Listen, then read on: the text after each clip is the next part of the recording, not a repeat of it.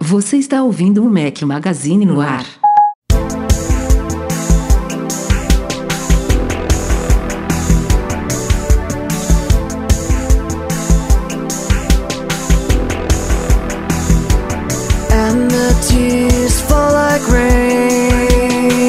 Galera do Mac Magazine, bem-vindos ao nosso podcast 240. Estamos hoje ao som de Dead by Sunrise, uma banda aí criada pelo Chester Bennington que nos deixou, vocalista do Linkin Park, trágica morte aí há poucos dias atrás.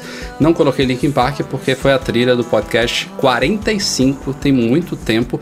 Aliás, tem tanto tempo que no domingo agora passado Dia 23 de julho de 2017, Breno e Edu completamos 5 anos de podcast, vocês acreditam?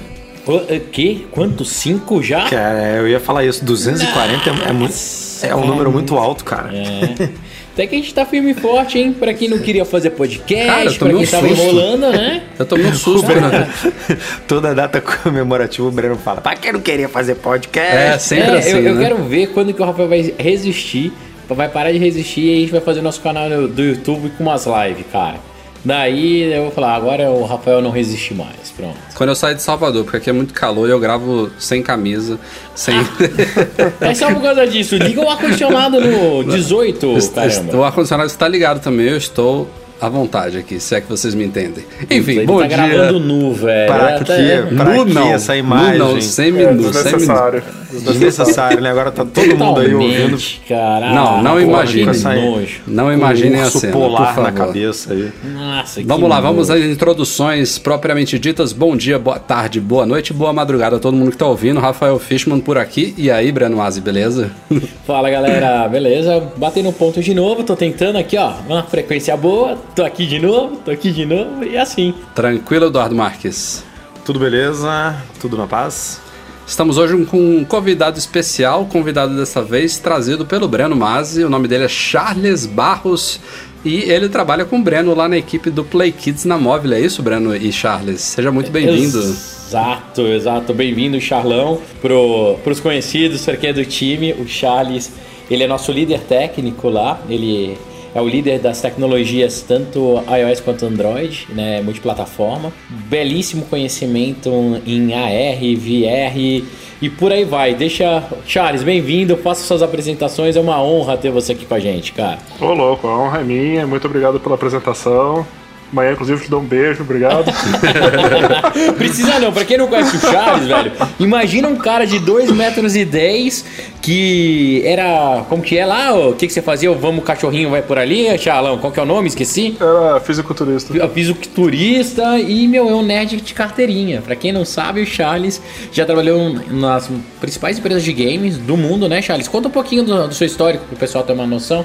Legal. Então, eu sou formado no Unicamp, né? Fazia mestrado em computação gráfica. Quando, acho que em meados de 2009, a Ubisoft veio pro Brasil. E eu cheguei a uma oportunidade legal de trabalhar com jogos. Então, apliquei pra vaga. Lá eu tive como trabalhar com o pessoal. Não, não, mas você aplicou pra E- vaga do quê? Desculpa.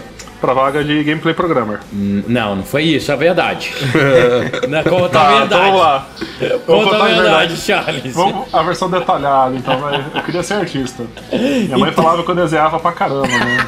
Mas assim, aparentemente não foi suficiente pro pessoal da Ubisoft. Quando eles me chamaram pra entrevista, levei minha pastinha com desenho, modelo 3D e tudo. E bem no dia da. Lá eles começaram a fazer um monte de pergunta técnica, né? Só coisa de inteligência artificial. Chamaram o lead de IA, né? De inteligência artificial do Splinter Cell, o cara do Canadá lá. E eu achei estranho pra caramba a entrevista. Aí passou um pouco, não aguentei e falei, nossa, peraí, gente, eu apliquei pra arte, né? Isso não, cara, você é muito ruim de arte, mas a gente gostou do seu currículo, você parece ser um bom programador. e, bom, foi aí que meu sonho desmoronou, né? Mas, Os cara. caras, os caras viraram a entrevista sem você saber. Ah, moral, chamaram, da, inclusive. moral da história, não confie na sua mãe, né? Exato, Exatamente. exato. Ela vai falar que você faz coisas lindas, mas sabe como é que é, né? Só no coração dela. Aí, mas aí foi assim que na verdade eu acabei me tornando gameplay programmer mesmo sem querer. E ainda bem que é, as coisas seguiram pra esse rumo, porque de fato como artista, eu sou um bom programador mesmo, não tem jeito. Então, Bom, a gente, a gente obviamente vai, vai ter a discussão aqui nesse podcast dos temas mais quentes da semana, mas a presença do Charles aqui foi uma sugestão do Rodrigo Assis, nosso patrão, lá no nosso grupo do Facebook exclusivo para patrões. Ele, ele viu que a gente estava fazendo alguns artigos aí sobre realidade aumentada nessa semana e sugeriu a gente trazer alguém. E aí o Breno resolveu convidar o Charles. Já já a gente vai entrar aí na primeira etapa do podcast, a gente vai bater um papo exatamente sobre essa especialidade dele. E aí depois, obviamente, não poderemos deixar de debater também com a presença do Charles os temas mais quentes da semana no mundo Apple. Vamos nessa? é nóis.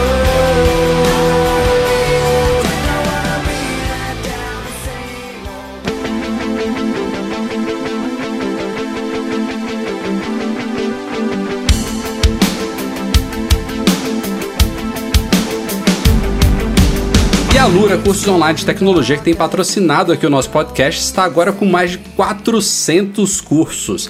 Então você aí que gosta de iOS, de desenvolvimento para iPad, para iPhone, tem acesso não só a cursos dessa área aqui do, do mundo Apple, mas também treinamentos de front-end, de banco de dados, de marketing digital e muito mais. Então acesse agora alura.com.br barra Mac Magazine para conhecer tudo que eles oferecem. Mais de 400 cursos, galera. Tem muita coisa bacana por lá.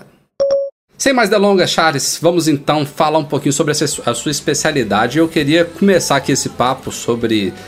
O, o foco principal, claro, a gente vai sentir debater um pouquinho a grande novidade que a Apple trouxe aí na WWDC, que foi o AR Kit. Mas eu queria fazer uma introdução um pouco mais básica, porque apesar de não ser uma coisa totalmente nova, eu acho que ainda tem. É uma novidade para muita gente. É, Claro. e, e aí já começa no que é realidade aumentada e qual é a grande diferença de realidade aumentada para realidade virtual, né? Eu entendo aqui, eu, eu tenho pouquíssima experiência com isso. É, tive é, é, contato preliminar com realidade aumentada há muitos anos, inclusive é uma coisa que vem praticamente desde os primórdios do iPhone. Eu me lembro na época Logo quando a, pouco tempo depois que a App Store foi lançada em 2008, 2009, é, surgiram os primeiros apps de realidade aumentada que é, muitos bancos aqui no Brasil chegaram a utilizar. O Breno tra trabalhou em projetos desses em empresas antes da Móvel, é, que era aquela coisa bem básica de você virar o iPhone no modo paisagem, você vê um, um, a sua câmera e aí você ia girando o iPhone e você conseguiria, você conseguia ver íconezinhos toscos mostrando onde que tinham agências próximas dos bancos é por perto. Era, era, não. Tem, tem artigos sobre isso no site, quem quiser procura, bota lá realidade aumentada e procura por artigos da época de 2009, vocês vão ver os screenshots na época. Mas era o que a gente tinha, né? É, e era, o- era o começo, né, da realidade aumentada. E eu acho que isso, por sinal, é um pouco prejudicial para quando a gente quando a gente fala de realidade aumentada hoje em dia, porque muita gente conhece realidade aumentada pelas experiências daquela época. Depois eu, sei lá, acho que rolou um período aí de, é, de pausa, não, não sei assim, ou então a coisa ficou um pouco adormecida e agora tá voltando com tudo, não só pela Apple, mas também tem projetos do Google e de outras grandes empresas de tecnologia que estão apostando muito nisso. E a realidade virtual é aquela coisa totalmente diferente que você realmente sai do mundo real você normalmente usa aqueles óculos trambolhudos e você entra num mundo à parte, né? Você não, não interage com elementos da, da, da, da vida real. Tô falando besteira? É Uma boa, um bom resumo aí do que é uma coisa e do que é outra? Não, um ótimo resumo. É, desculpa até cortar, Breno, mas Não, que isso, né? a, a ideia é que a realidade aumentada, como o próprio nome diz, ela aumenta, ela enriquece a experiência do mundo real. Então, normalmente você está interagindo com uma câmera e colocando elementos em cima da, da imagem real, seja para dar direções, igual vocês comentaram, ou para fazer brincadeiras, e, enfim, várias utilizações. Enquanto a realidade virtual normalmente envolve um óculos, né, que você vai tampar toda a sua visão e você vai ser realmente transportado para um novo ambiente. Você pode estar em Roma, você pode estar num ambiente fantástico, enfim. É, são experiências que podem estar juntas, mas hoje a gente está tratando elas bem separadas mesmo. A gente costuma fazer realidade aumentada com câmera e realidade virtual com capacete de realidade virtual. E, e essas duas coisas, você vê o mesmo potencial de desenvolvimento e popularização futura ou você acha que uma delas vai pegar mais do que a outra? Olha, a primeira vez que eu programei a, a realidade aumentada foi em 2004, faz bastante tempo. Era para fazer aquela parte de jogos, jogos de futebol que coloca propaganda em cima do campo, sabe? Sim. Até foi apresentar na Globo e depois eles começaram a fazer esse tipo de coisa lá. E, cara, apesar das empresas usarem, um- isso não passava muito de brincadeira só para o consumidor final, era só aplicações bem toscas, igual você falou. Hoje tem gente que conviveu com isso no passado e escuta falar e tem bastante preconceito, porque lembra daquelas interações ruins, igual vocês falaram do banco que aponta a direção, coisa que não tinha muito propósito.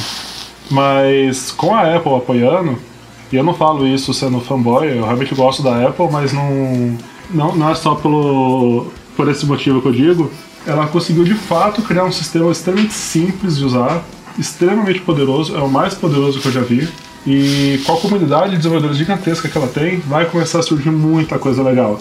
E quando eu digo coisa legal, não é algo que está lá só por, por ter. É algo que de fato não dava para fazer antes sem realidade, realidade aumentada. Não Vai, se vai, vai ter uma, uma mudança de paradigma e vai trazer coisas práticas que vão, vão, vão trazer funcionalidades novas realmente para os usuários. Não é, não é uma mera firula, né? Exato.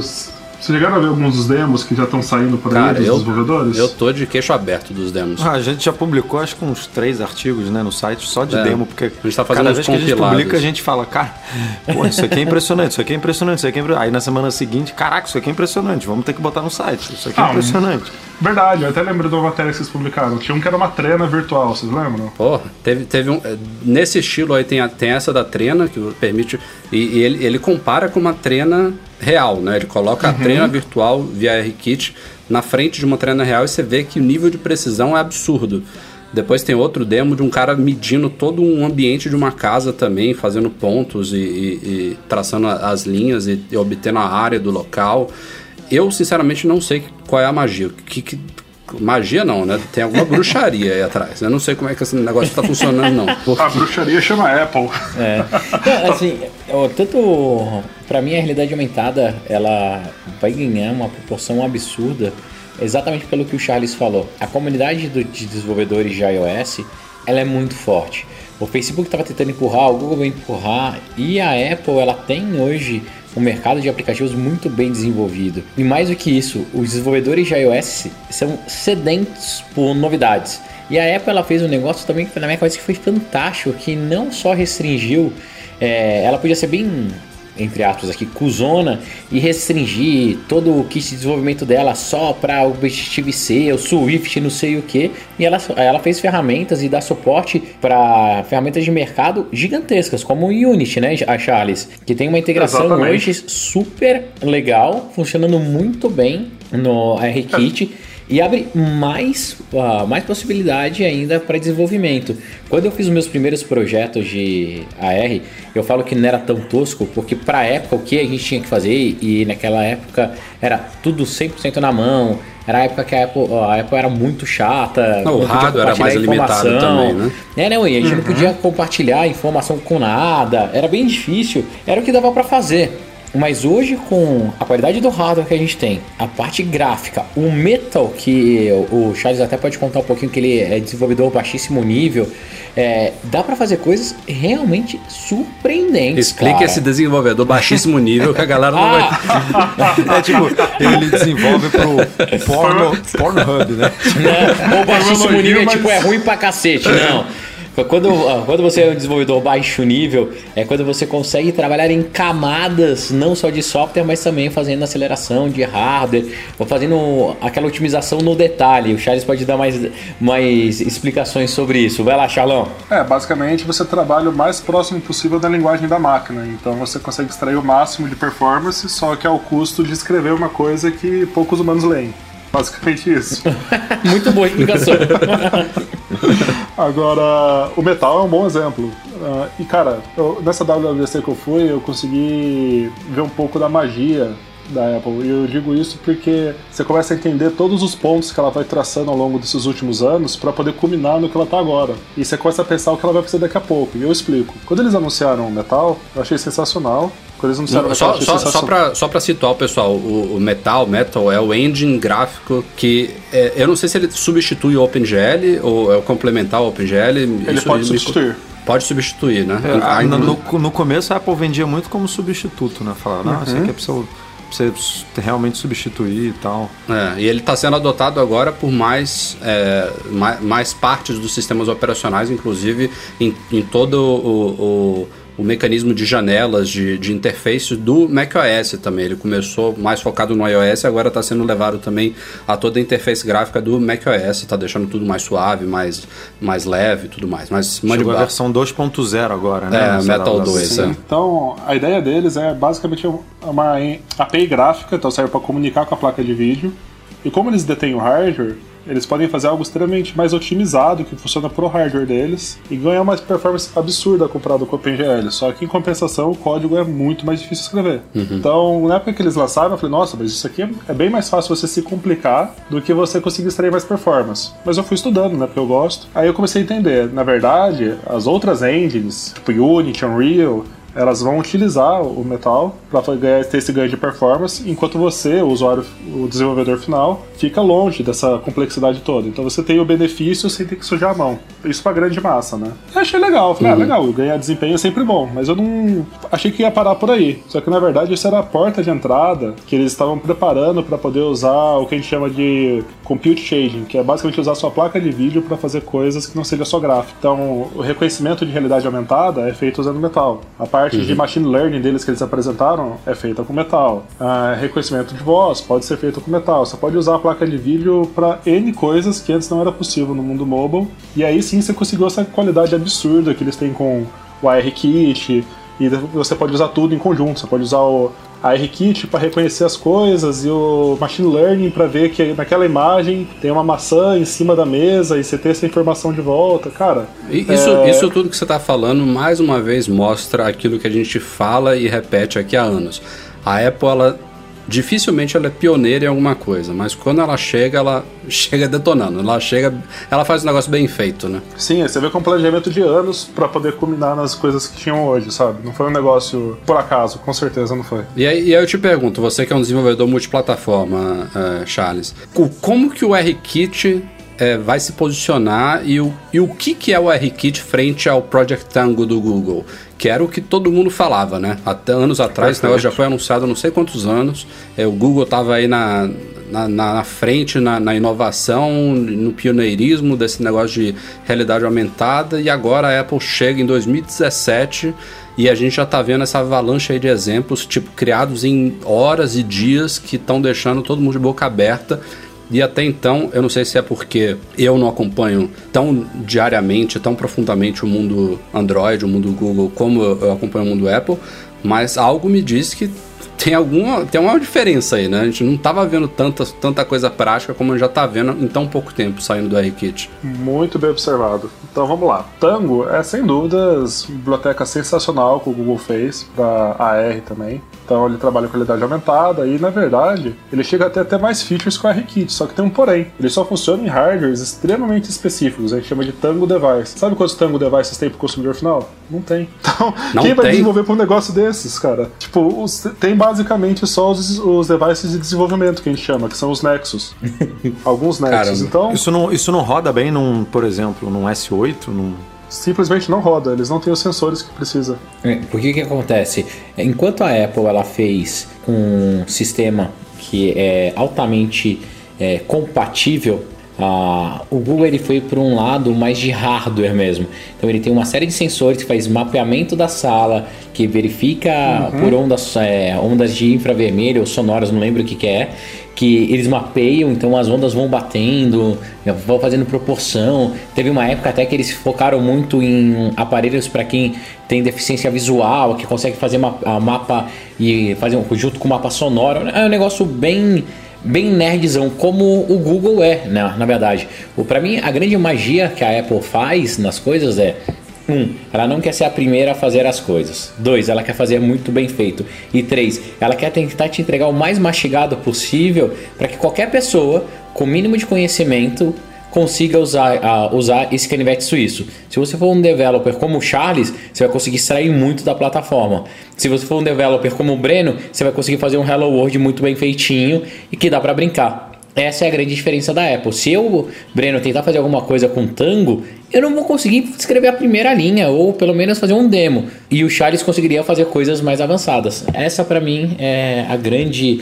Isso, só deixando claro também que o RKit está chegando agora, mas ele não requer iPhone 7, não. Ele roda, se eu não me engano, desde o 5S. Médio. É, Sim, mais ou menos. obviamente, obviamente, claro. É, Mas o, roda. O suporte oficial é acima do 6S. Só que ah, vamos esperar até o lançamento mesmo do iOS 11 para poder dar certeza. Mas por hora é acima do iOS Porque ele 6S. precisa de um A9 para rodar. Isso, as, as exatamente. bibliotecas que a gente tem hoje. Mas pode ser que eles otimizem, liberem para mais. De novo, um software beta ou quase alfa que foi lançado na WWDC e a gente está na quarta versão do beta agora. Então muita coisa dá para ser melhorada ainda. Ah, e tá, mas só de, assim, que não seja o 5S, mas só de pegar é, aparelhos que foram lançados em 2000 e, de- em 2015, 2015, né? o Esse é de 6S. 2015. Tipo, é- é- já tem um... Já, Já tem um muitos- muitos milhões, muitos É, milhões. já Mais do tem que isso, Edu. Dezenas de milhões, Só de lá, ter um, um aparelho no mercado que dê suporte nativo a isso, na mão das pessoas, já é ótimo. Então, sobre o ARKit, ele entrega a melhor experiência de AR que eu já vi em um celular convencional. Coisa que o Tango não consegue. O Tango, igual o Breno falou, você simplesmente não tem. Você não consegue comprar um Tango device porque não tem pra vender. Enquanto o ARKit, vocês comentaram, o cara o celular do ano passado já tá pronto pra usar e vai ter uma experiência mágica, uma experiência incrível. Eu nunca vi um tracking tão preciso no celular. E rápido, né? É, os elementos não ficam popando, não, e é super rápido. As coisas ficam fixas no ar ou fixas no chão. Você gira em volta, sabe? Não tem aquela tremedeira tradicional do AR. Exato, exato. É, é incrível, é super performático, o consumo de energia é bom. Teve, teve E- um cara, eu não vou lembrar quem foi, um, um, um, um cara estrangeiro, que poucos dias depois do término da WWDC, obviamente ele, ele mergulhou nos estudos sobre a RKit, ele tweetou alguma coisa no sentido de é, esqueçam todos os anúncios das duas horas e meia da, da, da keynote da WWDC. O maior anúncio de todos foi o RKit. E na hora eu olhei aquilo e falei, não, pô, o cara deve estar... Não, ele não foi só isso não, Rafa. Ele falou assim, dos, dos sei lá, dos últimos lançamentos, não, não só da WWDC, tipo, dos últimos lançamentos da Erro, eu tenho a impressão de que o AR Kit é o mais significativo, sei lá, vou chutar aqui, dos últimos cinco anos. Ele falou um negócio desse. Assim. É, eu, eu achei... É, A gente é falou, cara, o cara, né? tá, cara tá meio. A priori, eu, eu olhei assim e falei, pô, esse cara aqui deve estar exagerando, deve estar meio embasbacado, deve, deve ser a área dele, a área de o que ele curte fazer. Mas quando eu, quando eu comecei a ver esses vários exemplos que estão pintando por aí, eu comecei a entender um pouquinho do que, que ele quis dizer. Em relação ao Breno comentou sobre a facilidade do uso, vocês lembram que na WWDC na abertura mostrou o developer mais novo que tinha na WWDC Sim, lá, lançando apps? Pós-conferência, passou a- falando do ARKit, eu comecei a brincar com o ARKit também, eu olho pro lado, ele tava buildando já um exemplo de ARKit no device dele, com um elemento lá 3D no ar.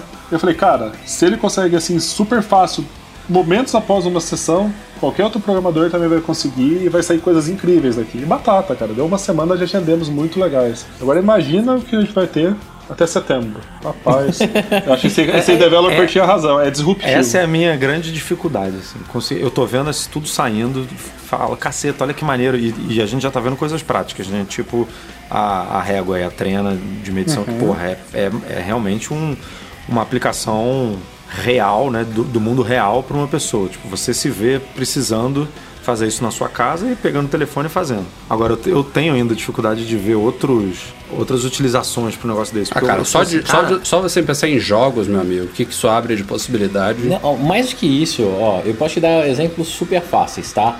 Assim, decoração. Pra você decorar a tua casa, você pega o telefone, aponta e consegue simular um móvel, fazer as coisas. Você vai É, comprar a um IKEA carro. já falou que vai fazer então, isso aí. você vai comprar um carro, você aponta o celular, ele se, no showroom pode ter só um carro branco, quando não ter carro, você aponta, você consegue ver todos os acessórios. Para vestuário, roupa, e-commerce, você vai comprar uma roupa, não sabe como que você fica, você vai no espelho e consegue colocar e se ver com a roupa. Edu, abre tanta possibilidade e mais do que isso, como o set dele é super fácil e preciso, tudo que antigamente a gente falava de matrix, é uma camada adicional de informação em cima do real. Imagina que você tem vários layers que você pode trabalhar com isso. Então, tem um amigo que adora bolsa de valores, tudo. O que, que ele faz? Ele pediu para um. pagou um indiano malucão lá para fazer um protótipo para ele de ARKit. Tava vendo hoje, Charles. Você vai até gostar. Ele usa do- duas coisas para analisar. Você coloca no- na CNN ou algum canal de notícia, ele pega o áudio da notícia que está passando e a informação que está saindo no lettering e ele traz informações em real time da bolsa. Então o cara, Cara, cara, fica animal. com, com o dashboard dele ali em real time vendo o que, que tá acontecendo. É uma camada adicional. Muito legal, muito. O cara consegue fazer outro que ele, ele é um dos ex-sócios lá do num site que comparava preço.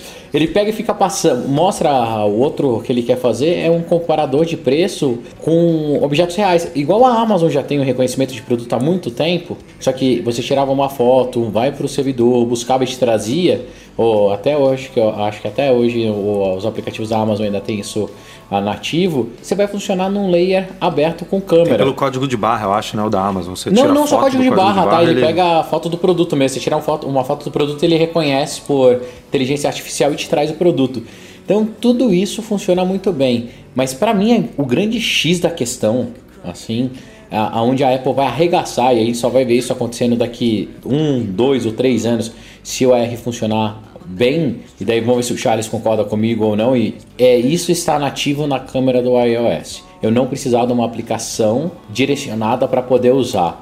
Se eu conseguir pegar na minha câmera e setar al- algum, algumas aplicações que eu fale assim, essas para mim são muito importantes, e eu abrir a câmera nativa e trazer esse Não, layer. não, não layer- dá ideia não, que daqui a pouco a Apple vai inventar uma App Store pra Mas câmera é do isso, telefone. é Cara. Vai ser- praticamente vai ser isso. É tipo isso mesmo. É, é- é exatamente isso. Edu. Imagina que do caralho, cara. Sim, acho que tem que estar estampado para a pessoa poder começar a usar isso e começar a ver as utilizações incríveis que tem. E dentro da câmera mesmo ela começar a procurar mais coisas, porque hoje ainda vai ser um pouco escondido. Vai demorar um pouco para as pessoas, o público geral, começar a se interessar e ir atrás disso. Eu concordo com o Breno, sim. É, E o que, a que essa, esse, esse. Só adentrando mais aí, o que, que esse, su- essa suposta câmera 3D do iPhone 8 pode, tipo, adicionar nesse, nesse mundo Opa, de. essa daí eu respondo. Ele tava, ele tava ansioso pra você perguntar isso. Ele tava ansioso.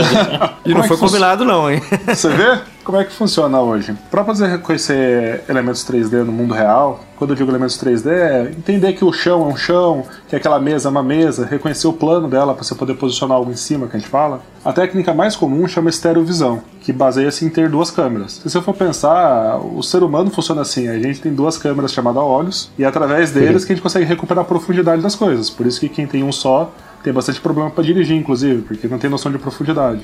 Ou tem menos noção de profundidade. No iPhone 7 S, aliás, no 7 Plus, a gente tem duas câmeras. Mas nos outros iPhones a gente não tem. Então você pode se perguntar, cara, como que a gente faz então para recuperar a profundidade? A gente usa uma técnica incrível que a gente compara, fica tirando várias fotos, né? O vídeo são várias fotos, e a gente compara o frame anterior da foto, quer dizer, aquela aquela foto daquele vídeo com o do próximo segundo. A gente faz uma comparação entre elas. E como a gente tem o acelerômetro, o giroscópio no celular, a gente consegue estimar o movimento que teve entre uma foto e outra, desconstruir com um modelo matemático extremamente complexo para poder chegar de novo em como se você tivesse quase duas câmeras. É, basicamente, então, você compara momentos diferentes do vídeo e usa o acelerômetro para poder imaginar onde estava o celular em cada foto. Cara, trampo do caramba. Se você tiver duas câmeras, que é a câmera 3D, você faz isso sem precisar processar nada, Teoricamente, sem nenhuma real matemática, time. sem nenhuma aproximação. Real time, sem custo, muito mais preciso. Se eles colocarem uma câmera 3D, não vai ser só para tirar foto 3D, você pode ter certeza. Vai ser para melhorar a experiência do AR, para ficar ainda mais estável, para poder reconstruir o ambiente 3D inteiro. Ou mais do que isso, né, o Charles? elemento vai poder passar atrás de uma cadeira, você não vai mais ver ele, sabe? Que hoje você posiciona coisas em cima de planos, é isso que ele faz. É, esse exemplo aí foi bom, passar atrás da cadeira. Hoje em dia não, não, não seria possível fazer isso com uma câmera no iPhone 7, por exemplo. Exato. E, Não seria. e com um novo, com o iPhone X ou 7S, seria possível. E, pra mim, o, o importante dessa Você acha que vai ser 7S ou vai ser 8X? o que, que vocês acham? Daí tem as nossas apostas. É, mas a câmera 3D seria sensacional porque ela vai trazer elementos adicionais e deixar uma experiência ainda mais natural para o AR. Cara, para quem acredita nisso, e não é à toa, você pega lá todas as empresas principais, né? Facebook apostando muito, Google apostando muito, a Apple entrando de cabeça, você pega os relatórios, a Mary Meeker, que é um dos mais famosos, todo mundo fala que AR e voz são as interfaces do futuro. Então, tamo aí, cara, tamo aí pra isso. Que bom ter que eu tenho o Charlão no, no meu time. Então. Aí daqui, a um, daqui a um tempo ele vai voltar pra gente não, mais que esse isso. tema aqui. Com ele vai base vir no fazer que... propaganda do Play Kids aqui, cara. Um monte de coisa nova que ele tá fazendo de AR pras crianças. As crianças vão curtir, vocês vão ver. Show de bola, show de bola. Bom, vamos seguir aqui, tá um papo super legal, por mim a gente ia até o fim, mas temos alguns teminhas bacanas também para falar, genéricos, e como eu falei, o Charles vai voltar, é um tema muito legal que interessa, acho que a todos nós, né? Primeiro tem a parte dos desenvolvedores que devem estar aí vislumbrados com as possibilidades, mas daqui a um tempo a gente vai, a gente como usuários vai começar a botar a mão na prática nessas coisas, a gente vai começar a sentir o que, que é esse, essa quebra de paradigma, essa grande novidade. Perfeito. Muito obrigado, galera. Publicamos aí no final de semana passado um dos artigos provavelmente mais polêmicos barra compartilhados do ano já. É, com uma dica que na verdade não é uma coisa nova, a gente já tinha falado disso no site. É, na verdade é uma recomendação que vem desde 2010 do próprio Steve Jobs. Foi retomada há pouco tempo atrás pelo Craig Federici, que é o chefão de software da Apple, e foi trazido à tona também na semana passada pelo John Gruber lá do Darren Fireball e eu resolvi fazer um artigo de novo, é porque eu senti que era uma dica que afetaria muita gente e a gente sentiu isso na prática com o feedback do artigo. Resumidamente, é lembrando é, que na prática ninguém deve ficar com essa paranoia de ficar fechando apps manualmente no iOS como eu expliquei no artigo, boa parte da culpa para as pessoas fazerem isso, terem esse vício, essa mania, é da própria Apple. A forma como ela criou a interface de multitarefa do iOS, como ela apresenta isso para o usuário, realmente dá uma impressão errada das coisas. Quando você dá o duplo clique no botão Home do iPhone ou do iPad, a gente tem aquela interface em cascata, né, que vai mudar um pouquinho, principalmente no iPad do iOS 11, mas atualmente é uma interface em cascata que você vê as janelas de todos os apps, não só dos últimos, de todos os apps que foram abertos por você no iPhone ou no iPad, desde que você não tenha arrastado aquela janelinha para cima e sumido com aquilo ali. Então dá uma impressão de que aquilo ali tudo está rodando em plano de fundo, né? Consumindo sua CPU, comendo a sua RAM e detonando sua bateria.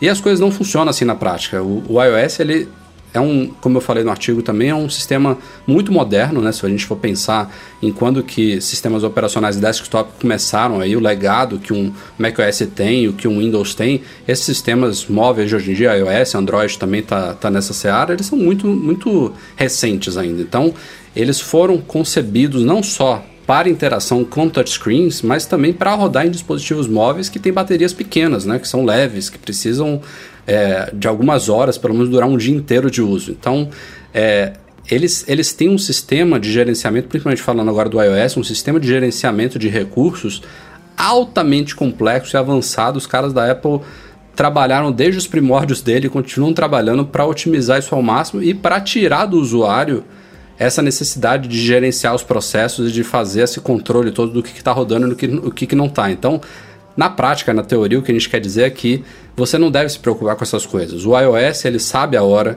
que ele tem que matar um processo, ele sabe a hora que ele tem que congelar um aplicativo para permitir que ele seja é, resgatado de uma forma muito mais rápida do que se você matar ele completamente e re, reiniciar do zero.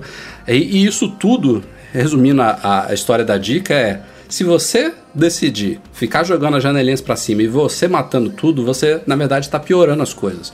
Você está descartando processos que não precisavam ser descartados, você está deixando o seu aparelho com RAM livre desnecessariamente, porque a RAM está ali para ser usada, e você acaba consumindo mais CPU, mais recursos e consumindo mais bateria quando você reabre os aplicativos em vez de simplesmente deixar eles congelados ali no, no, no na interface de multitarefa. Então a dica é essa: esqueçam isso. Não percam seu tempo jogando janelinhas para cima.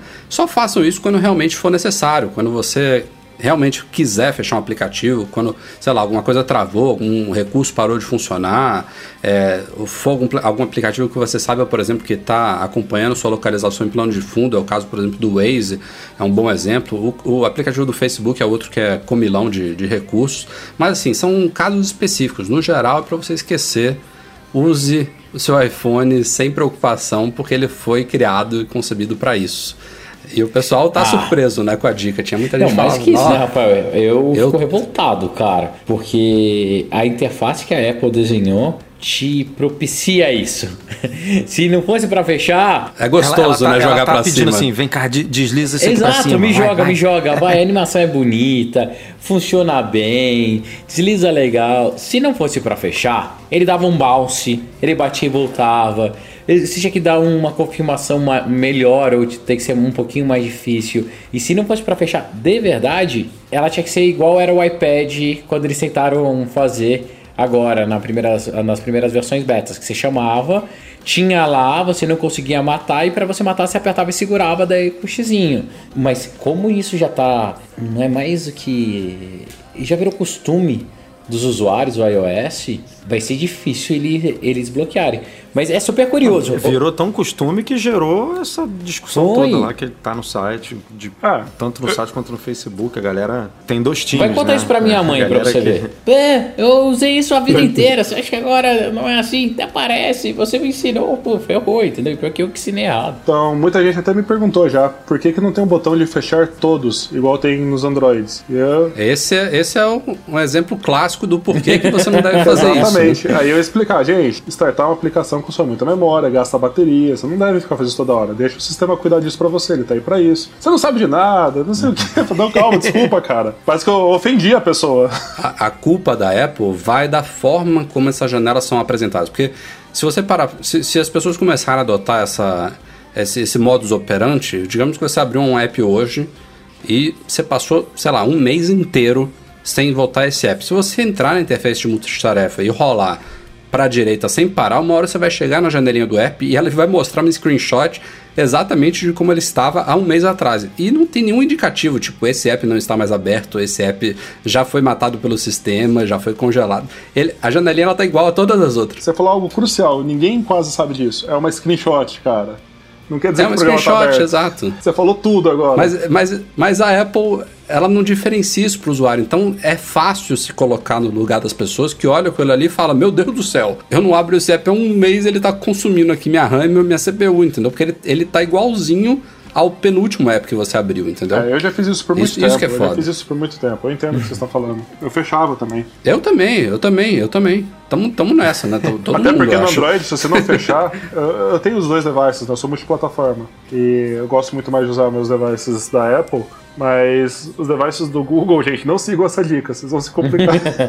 É, é, é daí que vem, eu inclusive eu citei ano passado no, no artigo, é daí que vem aquelas afirmações absurdas de usuários de Android que, de que a multitarefa do iOS não é real, ela é fake.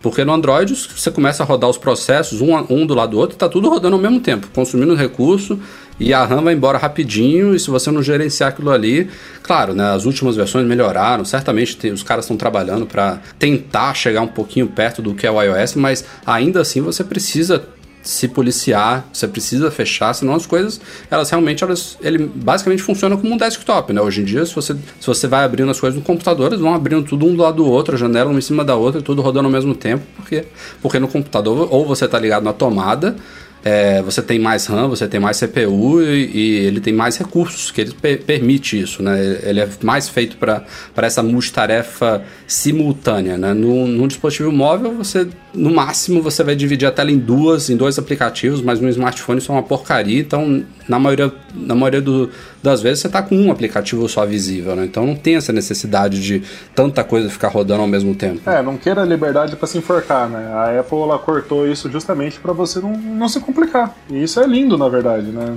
Você não quer ter 500 programas rodando em background que você não tá usando e deixando tudo lento. Então, concordo Então, plenamente. gente, fica a dica aí. Quem quiser continuar matando, mate. O recurso Quem quiser tá pra ser usar usado, o, mas. aquela a, a bolinha virtual também que usa. Nossa, cara. É, o esse Assistive Touch também é uma maravilha A Apple aquilo tinha que ali. desabilitar isso, velho. Não é possível. Toda vez que eu vejo, eu Não, passo é- raiva. Não, quem tem, quem tem iPhone com botão home quebrado é sensacional, né? Nossa, é uma Rafael, sobrevida mas que dá pro acabou em aparelho. 2000, com o 4S, cara. Não, Breno. Devia ser Não, assim, calma, quebrou, Breno. bota o botão virtual automaticamente. Se o botão Ele tá, faz isso já, se ele o já botão tá no site. funcionando, é impossível ativar essa porra. É.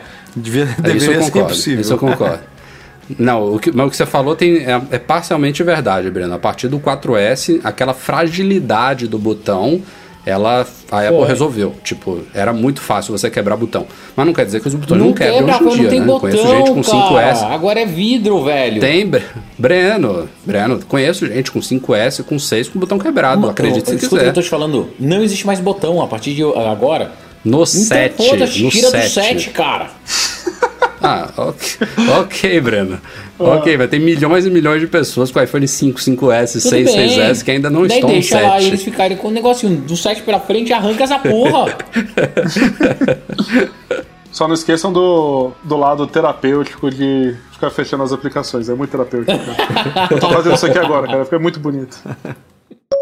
Vocês sabem que mensalmente a gente publica no site aqueles vídeos capturados por drones. Tem dois caras famosos aí no YouTube, o Matthew Roberts e o Duncan Sinfield, que semanalmente, mensalmente, eles trazem vídeos legais dos drones. E a gente publicou na semana passada um do Matthew, Matthew Roberts, inclusive falamos aqui um pouquinho disso no podcast 239. E há poucos dias a gente também publicou um novo vídeo do Duncan. E mais uma vez traz imagens legais, mostram lá como o paisagismo já está bem avançado. É, ouvimos, Breno, é, ouvi também lá do, da, da fonte na Apple, de que, de que aquela informação. Aquela informação de que já tem gente trabalhando lá é furada, mas assim, foi a própria Apple que disse, né? Enfim. Mas eu bati um papo com, com o Duncan sobre aquela, aquele papo lá da proibição de, de drones voar, e ele confirmou que não é uma no-fly zone, o Apple Park, mas que sim, a Apple contratou uma equipe de seguranças que ficam ali é, circundando toda a região da, da obra e procurando especificamente pilotos de drones. E, e o Duncan, ele, obviamente, ele já está meio calejado, né? Ele sempre, ele mesmo fica é, perambulando pela região até ele achar um lugar que ele possa decolar de boa, sem estar sendo vigiado, porque os caras, assim, eles fazem parecer de que é proibido, embora não seja, entendeu? Inclusive, ligam lá pro condado, lá o xerife do condado de Santa Clara, que é que cuida lá da região, quando vem um drone, eles não identificam quem é que tá voando, então os caras já mandaram até helicóptero, pra você ter uma ideia, pro lugar. E aí ele disse que quando já aconteceu isso, ele pousa e vai embora rapidinho, mas que ficam tirando, quando eles veem quem tá voando ali na região, tiram foto da pessoa, tiram foto do drone, seguem o carro da pessoa, tiram foto de quem tá dentro do carro, assim, fazem parecer você dar aquela impressão de que você é um criminoso, Eles estão tentando inibir. né? Mas. Então, É, tentando inibir. Mas eu imagino que alguma coisa a mais eles vão fazer depois que a coisa começar a funcionar mesmo, né? Enquanto é uma obra, ainda, ainda dá pra dizer assim, ó, brinque um pouquinho enquanto dá, né? Depois a gente, quando começar a lotar aquilo ali de gente trabalhando, é meio complicado, né? Não, não- não tem muita vez. Tanto é que você não vê gente fazendo isso no, no campus atual, Ah, né? Botando drone ali. de- Deve passar uns, né? É que não é mais interessante já. O negócio todo. Será que o Ah, campus aproveita. atual é, é uma área proibida de voar? Não, não, Eu mas assim, não. Eu acho que não. de novo, é tudo curiosidade, cara. Assim que abrir o campus, vai ter 10 voos, depois vira padrão. As pessoas Ah, mas sei lá, por exemplo. Ah, a- tem- a própria Apple vai a fazer Apple um, né? Vira e mexe faz um, um showzinho lá de confraternização dentro do. Você acha que não tem gente que botaria um dronezinho ali pra filmar o showzinho? Pra... Porra, imagina esse sinal cair em cima de milhares de pessoas. Que ótimo, hein? Ah, mas, mas tem drone em cima de. Bom, basta procurar aí no YouTube, sei lá, em cima, em cima de uma praia, com um monte de gente lá. Em cima de, de, de um jogo. Tem um monte de avião É, em cima da nossa cabeça nesse exato momento e não cai, então relaxa. Ó, é, separei um e-mail que seria pro fim do podcast, mas já que a gente tá falando disso, o Thiago Cicogna. É, ele disse que estava ouvindo a nossa discussão no podcast passado e ele queria comentar para você, Breno, que a ANAC regulamentou recentemente, como você sabe, o uso desses equipamentos. Ele tá- até botou um código aqui, RBAC E94, que é semelhante ao que a, a FAA fez nos Estados Unidos. E ele disse que aproveita a oportunidade para comentar, por exemplo, que no caso do Breno oper- operando o Spark, não basta apenas o cadastro na ANAC e na Anatel. As operações devem ser solicitadas ao Departamento de Controle de Espaço Aéreo, que é o DCEA, e o operador deve portar um seguro não, não rota. precisa. Você não sabia precisa. disso? Não, isso é Não? limite de altura. Só se eu for voar acima de 100 metros em lugar que é populado e que queira fazer uso comercial, xalala, xalala, xalala. Tem um monte de detalhezinho Uhum. que não precisa. Eu de verdade não preciso fazer isso.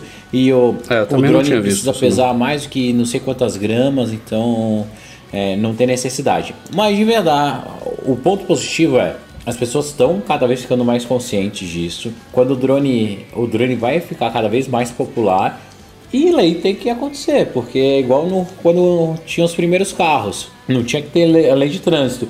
Depois que ficou muito popular, foi crescendo, tira-se os cavalos e colocam os carros e cria-se lei para isso. E o drone vai acontecer a mesma coisa. É, eu duvido que mais dois ou três anos a gente não tenha uma lei mais rígida sobre isso, porque realmente é invasivo muitas vezes e é perigoso também. Não, o exemplo do carro é muito bom, né? É muito perigoso Exato, também carro, né? é, é a mesma coisa.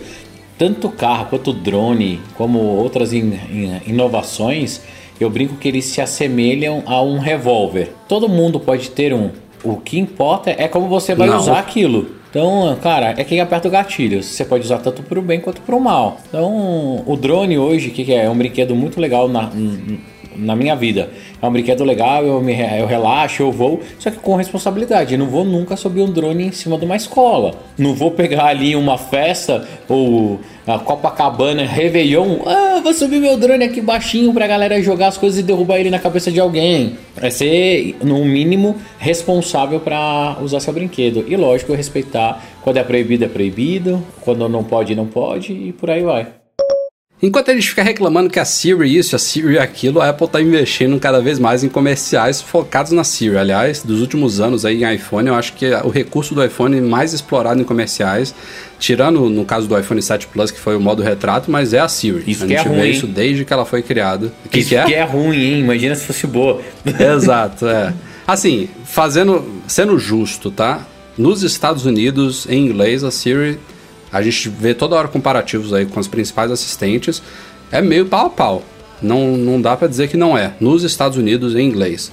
As otimizações que a Apple faz, integrações e tudo mais, lá a coisa tá boa. Ela, se, estiver, se, se estiver atrás, não tá muito. É diferente do Brasil. Nos Estados né? Unidos, à noite, depois das 5 e meia, você usando camisa azul. É quase igual. não é, Breno. Sério sei mesmo. que não, tô enchendo o saco. Mas uma, é nos Estados Unidos, com, né, com inglês bom, utilizando os, os, os softwares e aplicativos Sim, da sim. Apple. Sua casa Exato, 100% usar com o- home kit. É, tipo, se é, se é que nem o Rafa que usa, sei lá, o Spark, o e-mail, pronto, já era. Já perdeu a integração com, com o e-mail. O Rafa usa o Fantástico, pronto, já era. Já não usa mais o calendário. Já, tipo, você vai, vai cortando Sim. a Siri de um jeito até você não Ah, conseguir você, é mais quase utilizar usu- ela. você é quase usuário de Android, então, hein? Eu sou, cara. Eu tenho Gmail, eu não uso meu e-mail do iCloud. Eu sou. Eu- E cadê aquele Eu Android? já, eu já falei que. Não sei, não sei onde tá. eu, já, eu já falei que se. é, se a Apple de à noite podia falar se o iPhone morreu, eu acho que eu me adaptaria bem com Android. Diferente do se a Apple falasse o Mac morreu. Aí eu me desesperaria de ter que usar um PC. Mas enfim, estamos divagando. É, o comercial da vez foi uma super produção aí, em parceria com o Dwayne Johnson, que vocês devem conhecer como, mais como The Rock, ator famoso aí de Hollywood. Fez junto da Apple um comercial. Pode se chamar comercial aí, entre aspas, porque tem quase 4 minutos. Eu acho que depois ela vai fazer umas variações mais curtinhas. Mas assim, ficou muito divertido. Tirando aqui essas críticas todas a Siri, comercial de primeiríssima linha, bem humorado, brincando aí com, com a própria personalidade do The Rock, né? Esse cara que faz tudo, que faz filme de comédia, depois faz filme de ação, depois faz filme de romance. O cara já tá querendo se candidatar à presidência dos Estados Unidos. Ah, enfim. hoje em dia O cara é qualquer um muito vai, doido. né, mano? É, mas o comercial ficou muito legal, assim, baita produção mesmo. E o, o MKBHD, né, o, o, o Markers lá do, do YouTube, ele até fez um vídeo com base nisso que a gente tá falando. Ele mesmo foi passando pelas, pelos vários comandos que o The Rock faz, né? Porque a brincadeira é ele, com a ajuda da Siri, ele fazer um zilhão de coisas num dia só. E aí o Marques ele vai, ele pega um iPhone ele usa os mesmos comandos que o The Rock usa no, no comercial para ver se a Apple exagerou, né? Fez, falou alguma mentira. E 95% das coisas funcionam perfeitamente bem. A única exceção é isso que o Edu falou. É tipo, se você usa um aplicativo que já não é o nativo, é, já, já muda. E também tem um comando que ele faz lá de mostrar fotos que, do jeito que ele falou no comercial, a Siri mostra fotos do Bing em vez de mostrar fotos nativas. Mas de resto, tudo ela entendeu perfeitamente, funciona bem. É, talvez só não tão rápido quanto no comercial, né? Porque eles cortam, né? Não vão ficar esperando a Siri se comunicar com a nuvem para dar resposta. Não seja muito lento, mas é, é tudo, tudo im- imediato no comercial. Mas de Mas resto, aí é legal. aquele, aquela coisa que a gente reclama. Eu nem reclamo tanto porque eu uso muitos, hum, é, muita coisa nativa mesmo da Apple. Eu uso lembretes, uso calendário, uso e-mail, acaba, uso notas, tipo, pouca coisa eu não uso é, nativo ali do aparelho. Mas se a Apple permitisse você é, ajustar lá, não, eu, o meu é, cliente de e-mail padrão é o Spark, o meu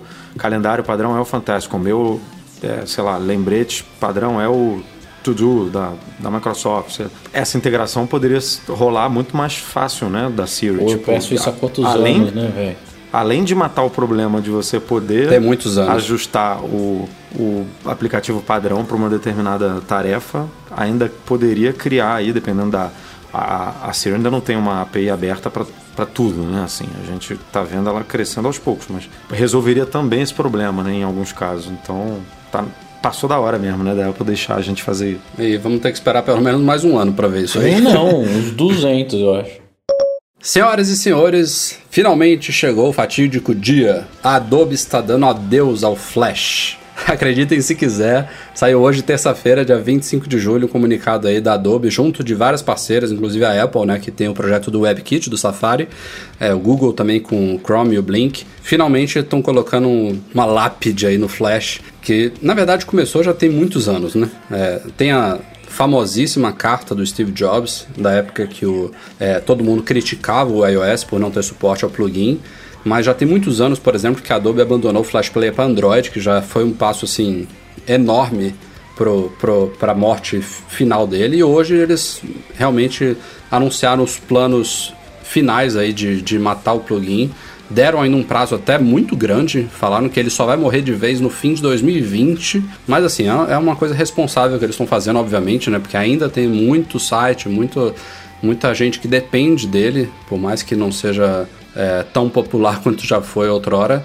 É, mas assim, já está todo mundo realmente é, colocando isso na prática. O próprio Safari hoje em dia, se você é, se você ainda instalar o plugin manualmente na sua máquina, tudo só roda você clicando manualmente, não tem nada com autoplay. O Chrome também já, já mudou bastante essa política. O processo da, da morte dele já está acontecendo há muito tempo, mas agora está tá sendo consumado de uma vez toda. É, e o Steve Jobs estava certo, né? Não, não, não é que o Steve Jobs matou o Flash, né? Mas Contribuiu. a Apple, Ah, de- é, a Apple não Deu ter tiros no nunca- peito lá, né? o fato de a Apple não ter botado ele no iOS, tipo, foi, um, um- foi uma coisa muito. Se, se não matou, ela acelerou ela, muito ela a não morte matou, dele, ela né? só deu aquele chute do Anderson Silva no Vitor Belfort, sabe? Aquele. Assim, só, só aquele nocautezinho básico. Não, eu não Mas- sei quanto a vocês, mas como developer eu queria até pedir uma salva de palmas pra morte do Flash. foi bom, mas foi bom já faz uns 10 anos. É, é, é isso que eu ia falar, ele foi muito importante, né? Ele viabilizou muita Eu, como coisa. usuário, lembro de ficar passeando por galerias de sites bacanas feitos em Flash, tipo, é, acho que era FWA, não lembro exatamente qual era o site. Falavam os, os, os 10 sites mais. as 10 animações mais bacanas do mês. Aí você ficava vendo lá os sites de agência, de.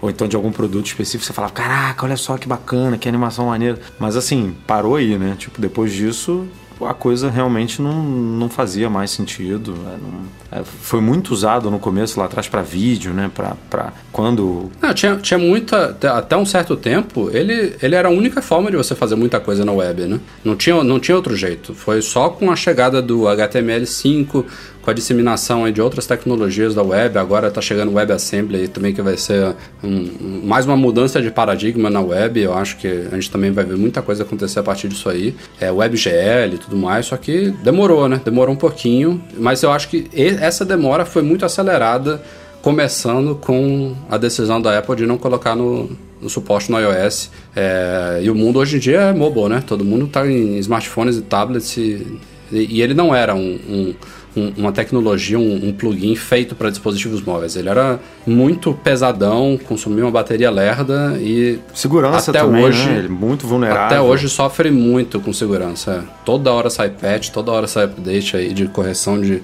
de brecha e a gente não precisa mais disso, graças a Deus. Então, segue o barco. E, e o curioso é que um dos caras que brigou muito com a Apple, né? Nessa época, hoje tá trabalhando na Apple, né? Que, é- que é, e é o chefão do, Bem do lembrado. Apple Watch, né? O, como é que é? Kevin Lynch. ele Exato, né? Deu entrevistas na época é, contra o verdade. posicionamento da Apple, do Steve Jobs, de não levar o, o Flash e tal, e, e hoje tá lá. O mundo dá voltas, meus amigos. O mundo dá Mas- voltas. Imagina o Flash, o Flash rodando no Apple Watch, que delícia. Nossa. Cara, o meu iPhone e meu Apple Watch já esquentam pra caramba sem flash. Imagina com flash. Na época eu fui um desses que foi contra também, cara. Você vê? Ainda bem que a gente muda de ideia com o passar do tempo. Né? Imagina, né, se a gente tivesse que defender Nossa. nossas ideias. Imagina, o Até Zap o- todo feito em flash hoje. rod- Rodando a 2 frames por segundo. Última pauta antes de a gente entrar nos e-mails dessa semana. Saiu agora há pouco também, um pouquinho antes da nossa gravação aí. É uma declaração do presidente dos Estados Unidos, Donald Trump. Ele afirmou que o Tim Cook teria prometido a ele que a Apple, a Apple, ele falou assim: a Apple vai abrir três fábricas nos Estados Unidos. E isso gera uma série de problemas, né? Primeiro, a Apple obviamente não confirmou nada ainda, não foi o Tim Cook que falou, foi o Donald Trump que falou. E como eu estava discutindo com o Edu, a Apple até tem já tem alguns anos, né, que ela se vangloriou aí de fabricar o Mac Pro nos Estados Unidos. Mas a gente foi até investigar e na verdade a fábrica, apesar de a Apple ter falado, ah, a gente investiu aqui, de fato investiu, mas a fábrica ela é é, comandada por uma empresa chamada Flextronics, é isso, né, Edu? Não é, não é a Foxconn, não é a Pegatron, não é a Quanta, que são as tradicionais parceiras dela lá na China, mas é uma, é uma empresa terceirizada que comanda essa fábrica que fica em Austin, lá nos Estados Unidos, e que fabrica o Mac Pro, os três Mac Pros que saem da fábrica por mês hoje em dia. mas, assim, é curioso o Trump falar isso, porque a Apple realmente ela não tem fábricas próprias. Parece que ela tem uma fábrica na Irlanda, que é uma fábrica própria dela, mas acabou, é a única no mundo. Ela sempre terceiriza isso, seja para realmente fabricar componentes ou para montar os dispositivos com componentes já fabricados. É, e a gente está vendo esse movimento aí do Trump, nessa, esse incentivo de levar mais empregos para os Estados Unidos, de repatriar. É, dinheiro que está fora, trazer essa, essa, esses investimentos de empresas americanas para dentro dos Estados Unidos. Tudo isso faz muito sentido, mas é, essa questão das fábricas, a gente até discutiu também em podcasts recentes aí, é muito complicado, especialmente pensando num, num iPhone da vida que dificilmente vai ser fabricado lá. É, faz sentido com alguns outros produtos com é, saídas não tão surreais como o iPhone, que basicamente é um produto que realmente tem que ser montado e fabricado na China, não tem jeito. É, é, é é um- uma coisa que não, não, não combina com, com a economia, com a mão de obra americana, mas tem muitos produtos da Apple que talvez caberiam ser, ser feito nos Estados Unidos. O Mac Pro é um ótimo exemplo, né? A Apple pegou um Mac direcionado ao mercado profissional, com um preço elevadíssimo, é, que daria para montar lá. E a gente pode citar outros exemplos aqui de produtos que caberiam lá. Agora, três fábricas e ainda citando a Apple especificamente, eu não sei se isso. Eu não sei se disparou um baita alarme lá em Cupertino e o pessoal tá agora, neste momento, numa reunião de emergência lá, que merda que esse presidente falou, ou se é uma coisa que realmente vai ser confirmada por ela. Cara porque quer ibope, eu imagino ibope, ele quer... é, é uma coisa que, se for feita mesmo, vai, vai rolar um comunicado oficial da Apple, né? Estamos investindo, vamos fazer isso, vamos fazer aquilo, até, não sei, ano, ano XYZ. Até tipo, 2075. É um pouco estranha forma. É, É, ela anunciou, né, recentemente que é, um- a criação de um fundo de um bilhão para gerar emprego nos Estados Unidos, para o, o que combina muito com esse papo de é, produção, de manufatura, de fábrica. Agora, é curioso, foi o que você falou aí. Apple abrindo fábrica, uma empresa que nunca, nunca quis, vou, vou colocar aqui uma palavra pesada, mas nunca quis sujar as mãos com isso, né? Porque a gente sabe o que, que envolve uma produção em larga escala como o iPhone. Tipo, não, não é uma coisa simples de você gerenciar, é, então é mais fácil você jogar isso no peito de outras empresas, especialmente na Ásia, do que você é, fazer isso no, seu, no quintal da sua casa, né? Agora, pensando aqui rápido, a Apple quer é, já, já informou aí que vai fabricar os seus próprios chips de gráficos, né, pro, pro iPhone. Já deu um, um pé na bunda lá na, da, da. é, Como é que é o nome? Imagi- Imagination? Ela mesmo. é. É, quem sabe seja uma fábrica de chips gráficos, ou então uma, uma fábrica vai. Ela agora vai cuidar da produção de do, do chip A11, 12, a Não, partir deve do. ser lindo, do- né? do- Ela, ela fabrica tudo e não monta nada. Ela só faz as pecinhas e entrega para os outros montarem. Ele manda É. pra China pra montarem lá e voltar pros Estados Unidos depois. Mas eu, eu, eu acho mais viável possível é, ela fabricar coisas é, mais importantes, assim, né? Pro, mais estratégicas para os produtos dela do que uma linha final, assim, uma, uma- sei lá, ela fabricar o que, o que encaixaria também, mas eu até usei esse exemplo no, no, no post, tipo, fabricar o HomePod, quem sabe até um Apple Watch que não tem uma produção tão bizarra como um iPhone, mas linha final de produto é uma coisa complicada, né? Não, não sei se vocês concordam. É, é um anúncio pra lá de estranho mesmo. É, de- de- depende, depende da linha, realmente. É, essas, essas de grande escala da Apple, eu não, não- não vejo acontecendo lá. Mas acho que agora com, com essa fala dele, alguma coisa a gente vai ouvir nos próximos dias. Aí tem. Ele realmente jogou no peito do Tim Cook, aí citou nominalmente o CEO da Apple, então alguma coisa a gente vai ver mais detalhes do que, que realmente vai ser isso aí.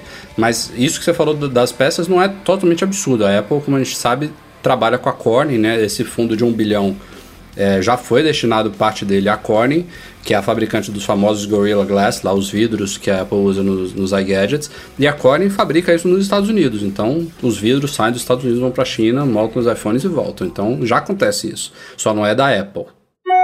Vamos lá, vamos fechar o podcast com leitura de e-mails enviados para noar.mecmagazine.com.br. Seremos objetivos aqui para o podcast não ficar muito longo, começando com o Igor Braga. Ele diz que tem um iPad mini de primeira geração que está com a tela toda estilhaçada, mas ele diz que não tem muito, muita pressa de trocar ele, porque já está com, é, acho que um outro iPad. É, mas ele pergunta para a gente é, até quando que a gente acha que ele poderia resolver esse problema. É, que ele lembra aqui que depois de alguns anos os produtos entram naquela categoria de clássicos, né, obsoletos, e a Apple não, não presta mais assistência. Certo? Ele disse que a- o reparo da tela hoje em dia desse iPad mini está custando 800 reais. Nossa. Uou.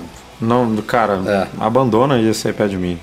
Não, é assim, de verdade, eu já tive um iPad mini, me desfiz dele já tem um tempo. Consegui vender até por mais ou menos esse preço aí que ele, que ele falou. Acho que eu vendi por uns 600 ou 700 na época, né? Hoje em dia, obviamente, não vale isso tudo. Mas assim, não, ele era. O meu, eu lembro que era uma carroça, assim.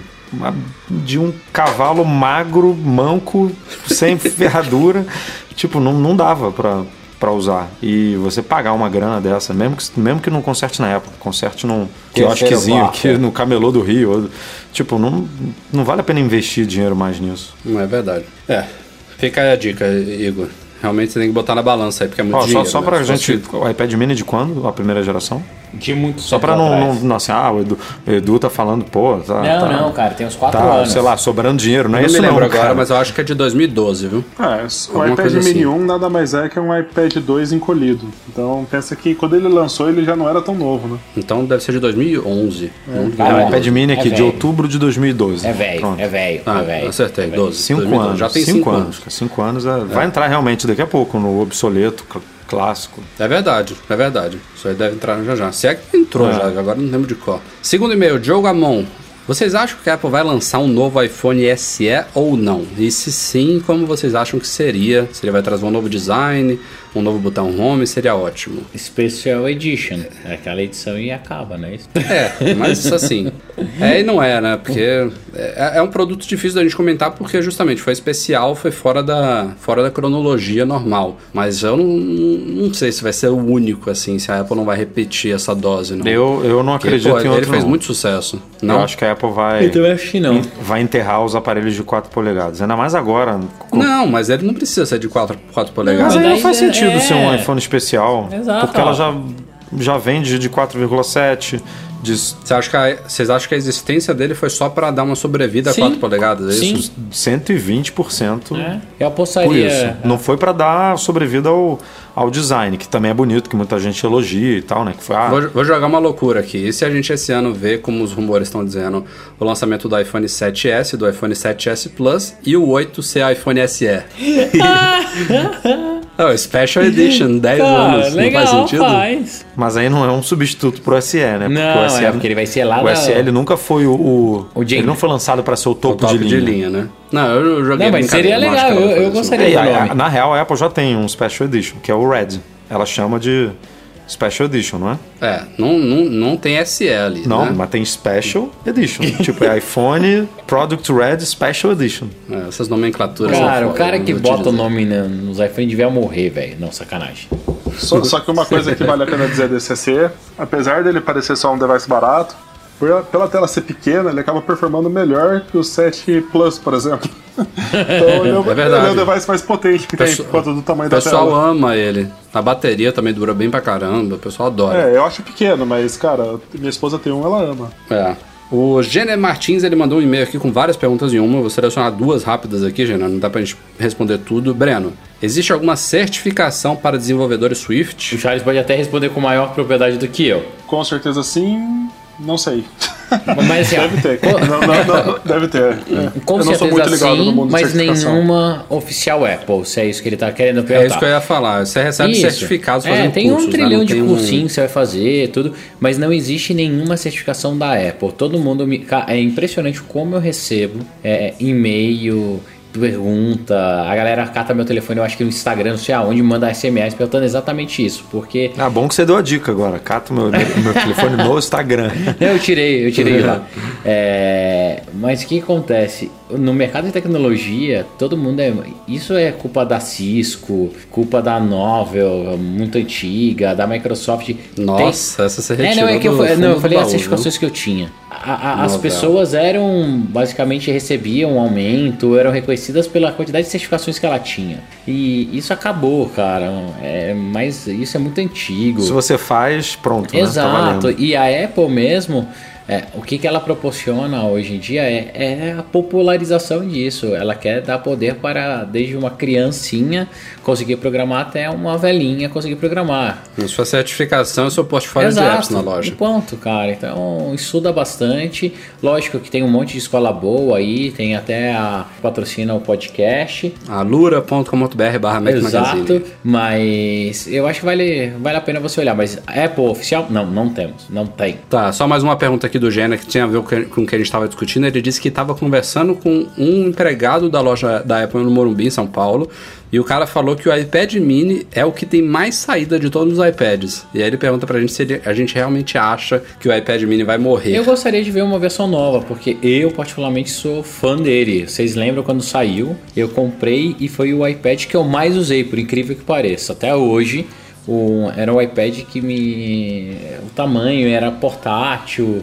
Naquela época a bateria durava bastante. É um iPad que eu gosto. Cara, eu acho que o que ele falou faz sentido, mas aqui, aqui, aqui no Brasil tudo é distorcido por causa de preço, né? Então, às vezes o cara quer comprar um iPad de 9,7 polegadas, mas ele simplesmente não fala, não, não tenho grana pra pra botar nesse iPad, então vou pegar o menor mesmo, que é mais barato. É, lá fora é óbvio que o iPad mini também é mais, é, é mais barato, mas...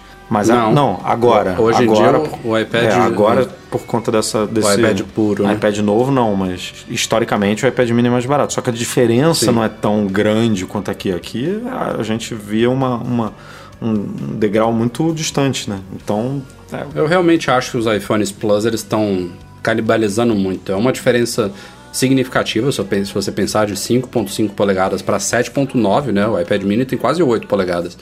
É, um, é uma tela bem maior, mas não, não é uma tela que justifique tanto assim. Você vai, vai pe- você, você consegue levar um, um iPhone Plus para assistir um Netflix na cama, é, que vai ser uma experiência um pouquinho mais apertadinha do que seria um iPad. É diferente você ter um, um iPad de 10, de 13 polegadas, que aí muda completamente o paradigma. Então, eu acho que para quem tem um iPhone Plus e, e- a gente vai ver provavelmente o iPhone 8 com uma tela do mesmo tamanho, até maior, num, num corpo ainda menor, então aí, meu amigo, aí complicou pro iPad mini mesmo. Eu me enquadro nesse caso. Eu tenho um iPad mini 2 e um 7 Plus. E eu vou te falar, cada vez menos eu uso de fato o meu iPad mini, justamente porque eles são muito É, você, tem, que- parecidos. você, tem que se, você tem que se forçar a usar ele, você, você acaba esquecendo. O Eu iPhone só- tá com você o tempo inteiro, você... Só uso pra leitura de livros. É. Só. Bom, virou um Kindle.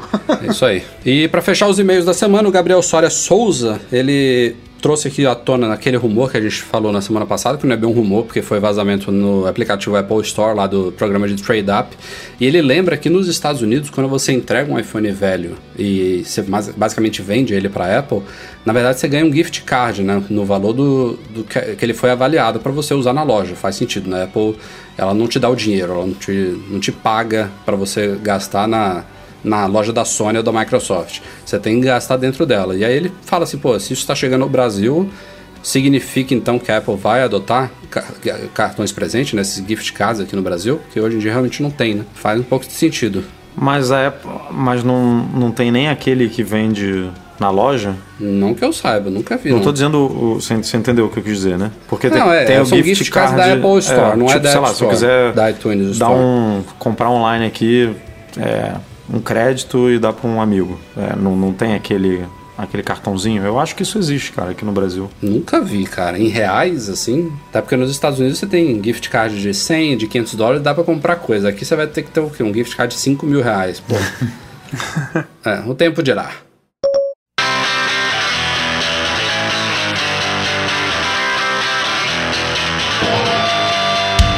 Bom, galera, a gente vai ficando por aqui. Este foi o Mac Magazine no A240. Começando, é claro, agradecendo a participação especial do Charles Barros. Muito obrigado, foi sensacional. Adorei mesmo. Agradeço vocês, foi muito legal estar aqui, muito bacana. Breno Edu, valeu até semana que vem. Valeu, galerinha. Até o próximo. Valeu, valeu, Charles. Obrigado aí pela participação e valeu, patrões. Continue, Eduardo. Não, não, eu só abri aqui o, o terreno para você fazer a sua, a sua o seu agradecimento tradicional. Obrigado, galera do Patreon, especialmente os patrões Ouro, Beto Chagas, Braulio Nenal, Leonardo Fialho, Rogério Vieira e Valentina Lima. Um abraço ao Eduardo Garcia de todo o nosso podcast e a todos vocês o nosso agradecimento pela audiência de sempre. A gente se vê na semana que vem. Um abraço, tchau, tchau.